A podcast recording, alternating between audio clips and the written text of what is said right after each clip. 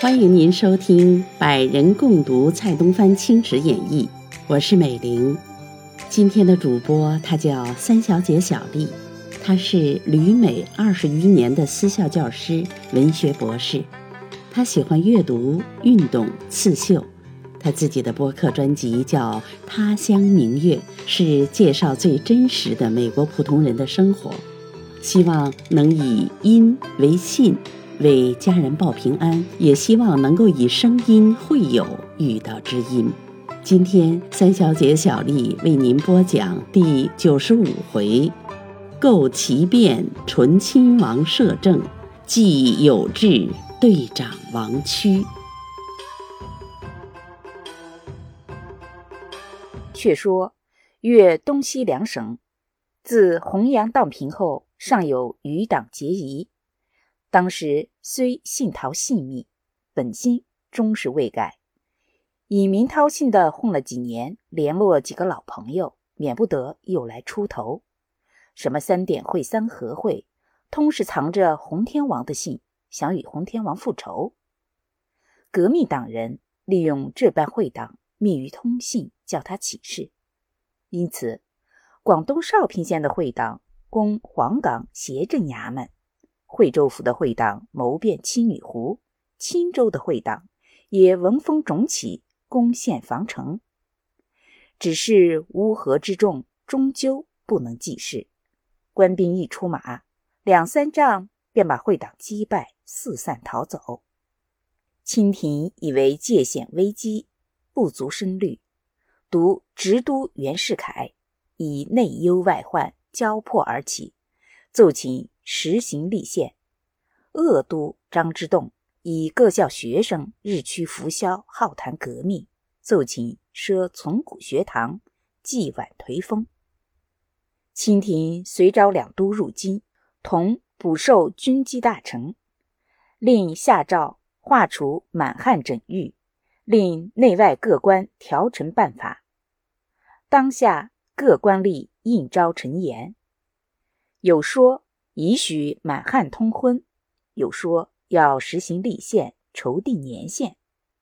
慈禧太后倒也无乎不可，遂改考察政治馆为宪政编察馆，叫他按年筹备。宪政编察馆诸公遂提出九年的期限，拟自光绪三十四年起至四十二年止，将预定各事陆续办齐。按年列表上呈辞荐，奉谕诸年筹备事宜，照单查阅，统是立宪要政，必须秉公认真，次第推行。云云。朝廷中的意见总倒是谕旨叠下，可以弥消隐惑，笼络人心。偏偏民情郁愤，民气一张。苏浙两省为了沪杭甬铁路，决议自办。拒绝英国借款，山西人为了外人开矿有势利权，决立矿物公司，力图抵制。安徽又开铁矿大会，协征江浙铁路借款，并力请自办普信铁路。广东人因外务部许税司管理西江补泉，会议力争。这一桩那一件，都来与政府交涉。军机处的王大臣及各部堂官忙得日无暇轨，摩搓又摩搓，调停复调停，方才敷衍过去。忽闻广西镇南关又有革命党攻入，夺去右府山炮台三座，有志窃责贵福，令他指日克夫。贵福连忙调兵派将，运械输粮，与革命军对垒。官兵的谢饷陆续前来，革军的谢饷只是孤注，相持了好几日，革军已是械尽粮空，没奈何人走外扬。贵福随上折报功，有几个有运气的将士升官蒙赏，又募了好些皇恩。勉勉强强过了一年，已是光绪三十四年了。过年的时候，宫中照例庆祝。又有一番热闹。初十日是皇后千秋节，除太后、皇帝外，众人统向皇后祝寿。元宵这一日，花灯炫彩，烟火奇幻，宫中复另具一番景色。不意日本公使来了一个召会，内称粤海关擅扣汽船，侮辱国旗，要求外务部赔偿损失，吓得外务部瞠目结舌，正逆派电去粤。粤省的大吏已有电文传到，照电一出，系日本汽船二成丸私运军火，接近民党。由粤海关查出，搜得枪支九十四箱，子弹四十箱，当将二成丸扣留，卸去日本国旗。外务部据势答复，偏偏日使不认，硬要同清廷怄气，彼此舌战了一回。日使竟取出强权手段，欲以武力对待，外务部无可比合，只好事事隐允，事传城官赔款谢罪，才算了结。粤民大愤，拟停止日货交易。日使又强迫外务部令越都严禁。中国人虎头蛇尾，五分钟热心，不久即消灭禁禁。日货仍充塞街中了。那时西垂的库尔哥、尼泊尔两国恰遣使入贡，达赖喇嘛前次避入库伦，致仕闻阴藏案结，回至西宁，亦上表入境。太后特旨嘉许，命地方官优礼相待。到今后赐居雍和宫，加封为。陈顺赞化西天大善自在佛。会太后诞辰将至，便留达赖替他祝寿，自己畅游颐和园万寿山，图个尽欢。到了万寿期内，街内正街装饰一新，宫中设一特别戏场，演戏五日。这是全匪以后第一次盛典。达赖喇嘛亦带领属员。向太后叩祝，外国使臣各欠员祝贺。指光绪帝已经暴病，不能率王大臣行礼，但于万寿日早晨，由银台至仪銮殿勉强拜住。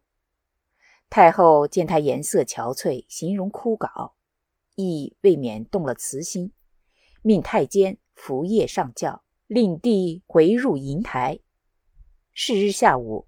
太后妾后妃福晋太监等泛舟湖中，天气晴和，湖光一碧。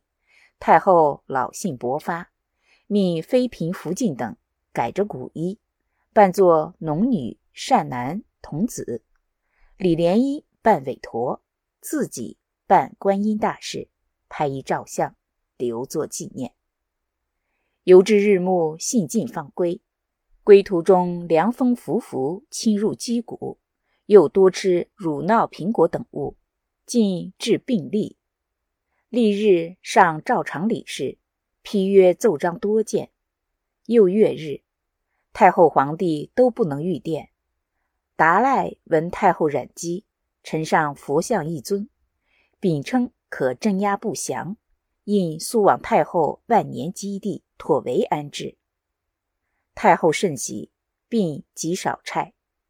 历日仍御殿，召见军机大臣，命庆亲王送佛像至陵寝。庆亲王闻命，迟疑一会，才奏称：太后、皇上现皆有病，奴才似不便离京。太后道：这几日中，我不见得就会死。我现在已觉得好些了。无论怎样，你找我话办就是。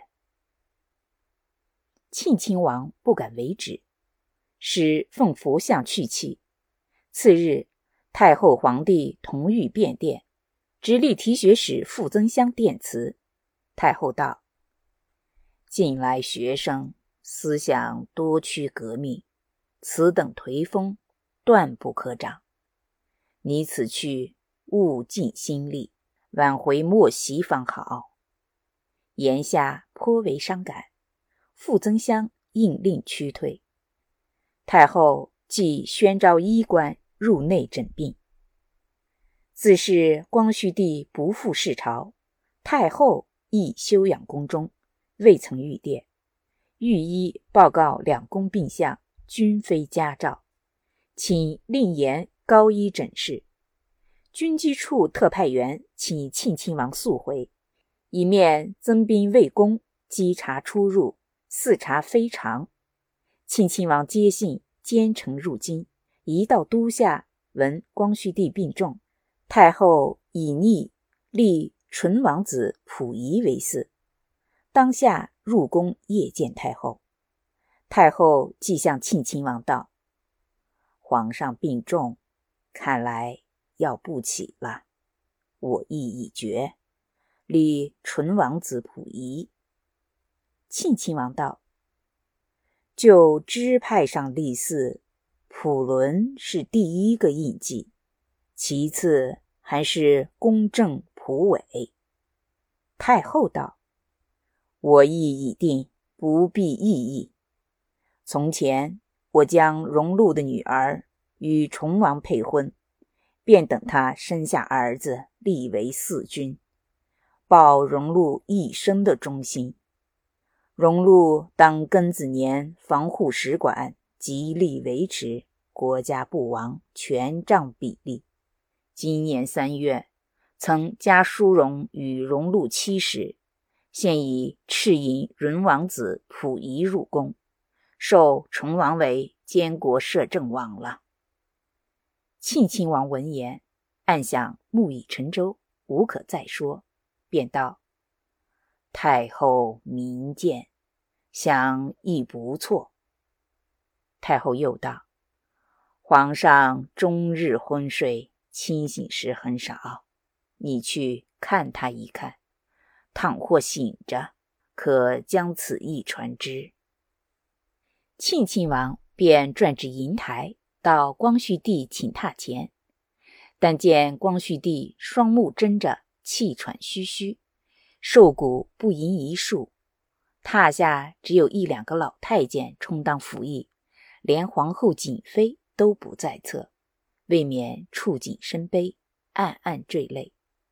当时请过了安，光绪帝亦两泪含眶，便有气无力地向庆亲王道：“你来得很好，我已令皇后。”王禀太后，恐不能长嗣此宫，请太后选一嗣子，不可再缓。庆亲王便婉述太后旨意，光绪帝半晌才道：“立一长君，岂不更好？但不必疑惑。”太后主见，不敢有违。庆亲王道：“崇王载沣，已授为监国摄政王，四君虽幼，可以无虑。”光绪帝道：“这且很好，但我……”说到“我”字，喉中竟哽咽起来。庆亲王连忙劝慰。便道：“皇上不必仓怀，如有谕旨，奴才当竭力遵办。”光绪帝道：“你是我的叔父行，不妨直告。我自继位以来，名目上亦有三十多年，现在溥仪入嗣，还是承继何人？”庆亲王闻了此语，倒也踌躇了一会，想定计划，才道：“臣继穆宗，肩挑皇上。”光绪帝道：“恐怕太后未允。”庆亲王道：“这在奴才身上。”言未毕，太监报称御医入诊。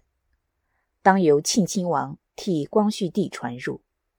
衣冠行过了礼，方征玉脉，诊罢辞退，庆亲王亦随了出来，问御医道：“脉象如何？”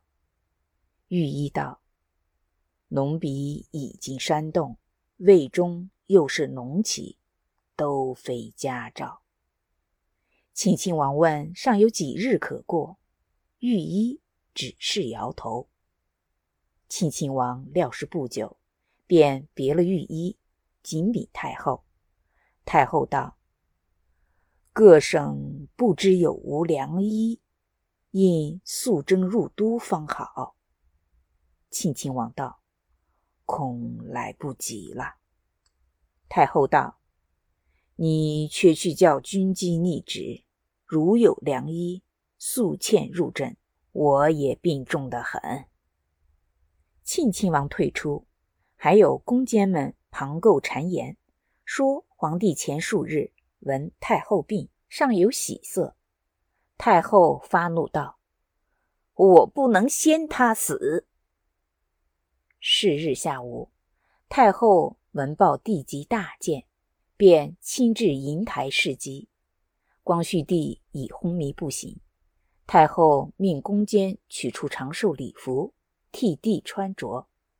帝似乎稍醒，用手阻挡，不肯继穿。相立皇上弥留，须着此礼服，若崩后再穿，便以为不祥。太后见帝不愿穿上，便令从缓，延至五居中驾崩。是日为光绪三十四年十月二十一日。太后、皇后。妃嫔二人及太监数人在侧。太后见帝已崩逝，匆匆回宫，传谕降帝遗诏，并颁新帝登基喜诏。庆亲王文浩，急趋入宫，见遗诏已经腾清，忙走前桥曰：“道：朕自冲陵见坐，迎少披基。”何蒙皇太后涛玉仁慈，恩情教诲，垂帘听政，消干忧劳，四奉懿旨，命朕亲裁大政，亲承列圣家法，依以敬天法祖，勤政爱民为本。三十四年中，杨秉慈训，日理万机，勤求上礼，念时事之艰难。折中中外法制，积和民教，广设学堂，整顿军政，振兴工商，修订法律，预备立宪。七与渤海陈述共享生平。各直省遇有水旱偏灾，凡将吏请政请捐，无不恩师力配。本年送至东三省、湖南、湖北、广东。福建等省先后批灾，每念我民满目苍夷，难安寝愧。正宫气血素弱，自去岁秋间不愈，医治至今，而胸满胃逆，腰痛腿软，气壅咳喘诸症环生迭起，日益增剧，阴阳俱亏，以致弥留，岂非天乎？故念神气至重，即宜传付得人。兹亲奉、慈禧、端佑、康仪、昭裕、庄成、寿恭、钦献、崇熙皇太后懿旨，以摄政王载封子溥仪入承大统。在祀皇帝仁孝聪明，必能养卫慈怀，倾城付托。忧勤惕力，永固邦基。而京外文武功臣，其清白乃心，破除积习，恪遵前次谕旨，各按诸年筹备事宜，切实办理。书籍九年以后，颁布立宪，克中正未尽之志，在天之灵，既稍未焉。丧服乃依旧制，二十七日而除，布告天下，咸使闻之。庆亲王乔璧便禀太后道：“新皇入寺，是否承继穆宗？”太后道：“这个自然。无可读曾致诗谏，难道竟忘记吗？”庆亲王道：“承继穆宗原应该的。”但大行皇帝亦不可无后，应由四皇监挑。太后不应，亲亲王再请，太后且有怒容。亲亲王叩头道：“从前穆宗大行，未曾立嗣，因有无可读诗谏。现今皇上大行，若非筹议坚固的法子。”人如四宗无四，安得没有第二个无可读？乃心失见故事，将来应如何对待？韩启太后甚才。太后被他驳住，才忍着性子道：“你去拟旨来，待我一月。”庆亲王记起，取纸笔草拟遗诏道。亲承慈禧、端佑、康仪、昭裕、庄成、寿恭、钦献、崇熙皇太后懿旨，因前穆宗义皇帝未有楚二，曾于同治十三年十二月初三日降旨。皇帝生有皇子，因承继穆宗义皇帝为嗣。今大行皇帝隆裕上宾，亦未有除二。不得已，以摄政王载沣之子溥仪承继穆宗义皇帝为嗣，兼承大行皇帝之挑。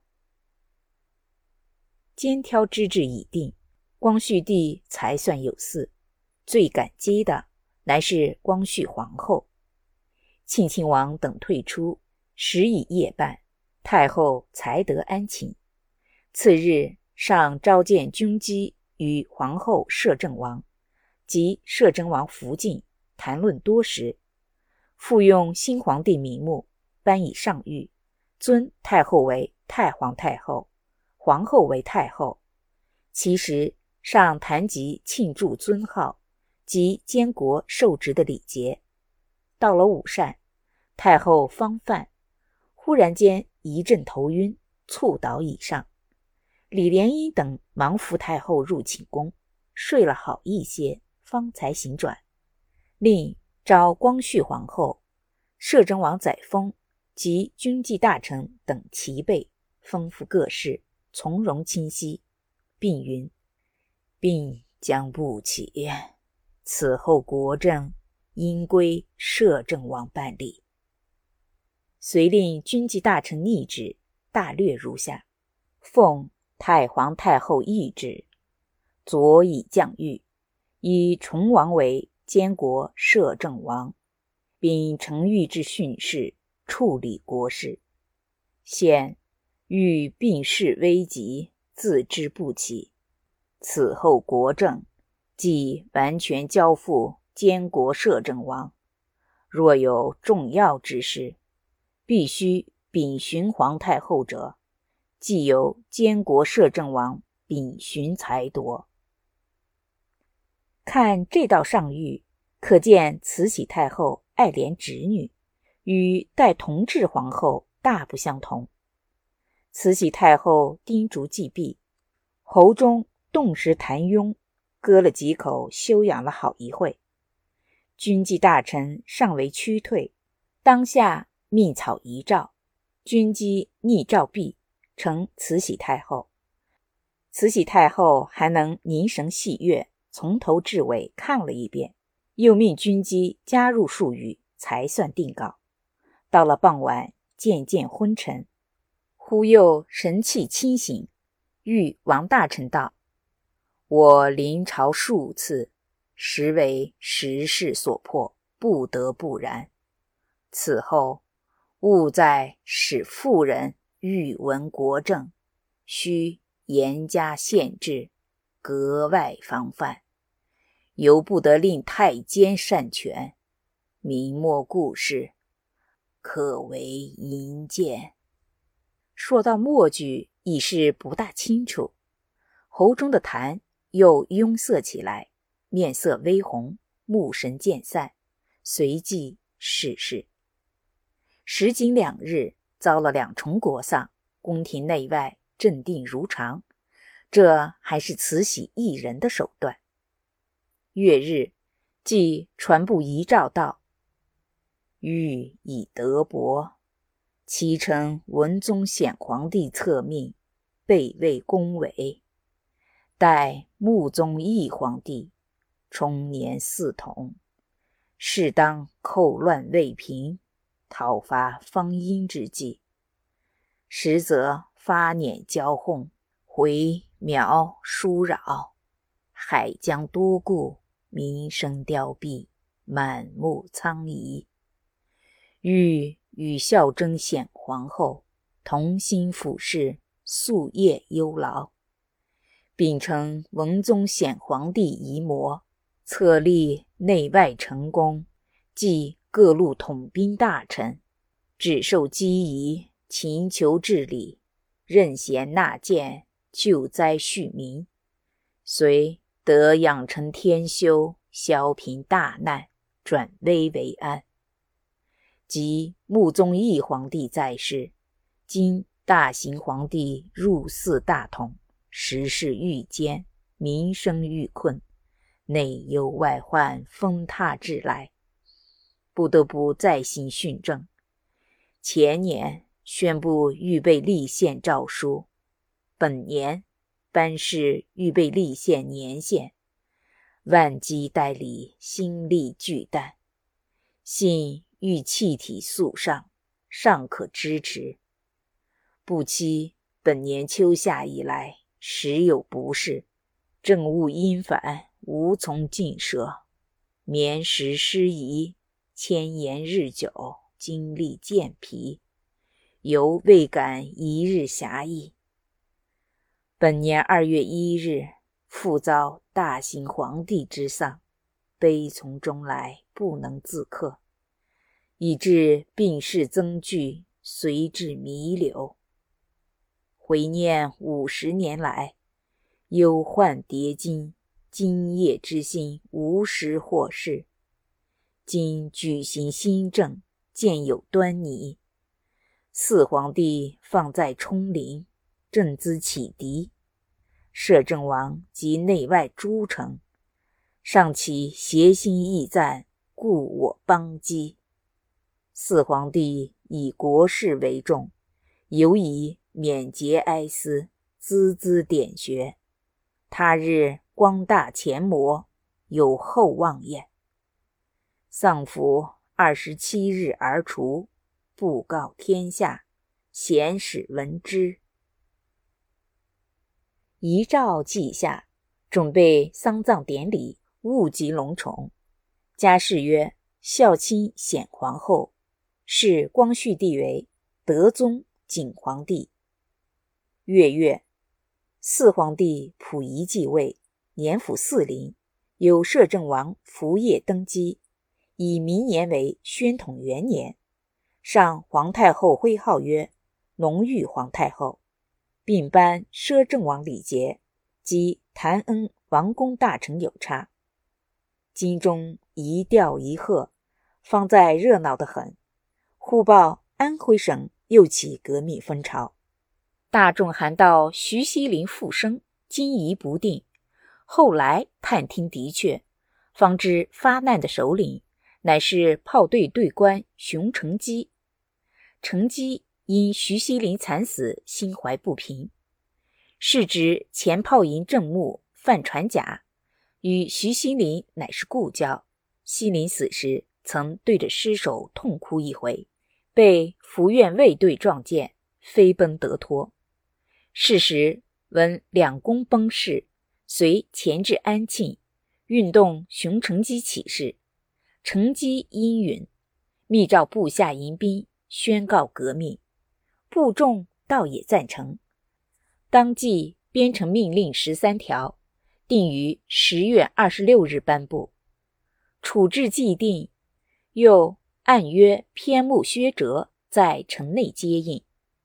借期十点钟，炮营内全队俱发，先至陆军小学堂破门而入，直趋操场军械室取得枪杆，又至火药库夺了子弹。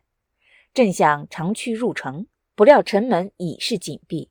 陈基还待薛哲接应，等了许久，毫无影响。遂在盐城小山上架炮轰城，连放数炮，城不能破，反被城上轰击过来，死伤部众数十人。正在着忙，忽闻长江水师已奉江都端方命令来救安庆。陈基料知事谢，便率众向西北遁走。途中解散部众，只身独行，沿路纪念范传甲，不知如何下落。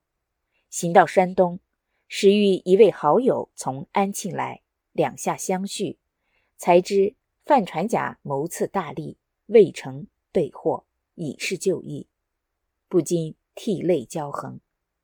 有人复劝他远走辽东，免被饥祸。陈基应诺而去。到了宣统二年，贝勒载洵出使英国，贺英皇加冕，道出哈尔滨。陈基想把他赐死，偏偏载洵的卫队逼得密密层层，介生无从下手，只得眼睁睁由他过去。不过陈基心总未死，逆。趁载淳回国，再行着手。一面联络石网宽、裴余伦二人，做了备注。吾如谋事在人，成事在天。载洵从原路归来，陈基方与十余二友支着手枪，拼命入刺。哪知枪还未发，已被巡警捉住。三个人拿住了一双半，解到吉林，由巡抚审讯。三人直供不讳，眼见得性命难保了。这且搁下不提，单说紊乱已平，江都端方即报之摄政王，摄政王稍觉安心。知光绪帝曾有遗恨，密逐摄政王。摄政王握了大权，便想把先帝恨事报复一番。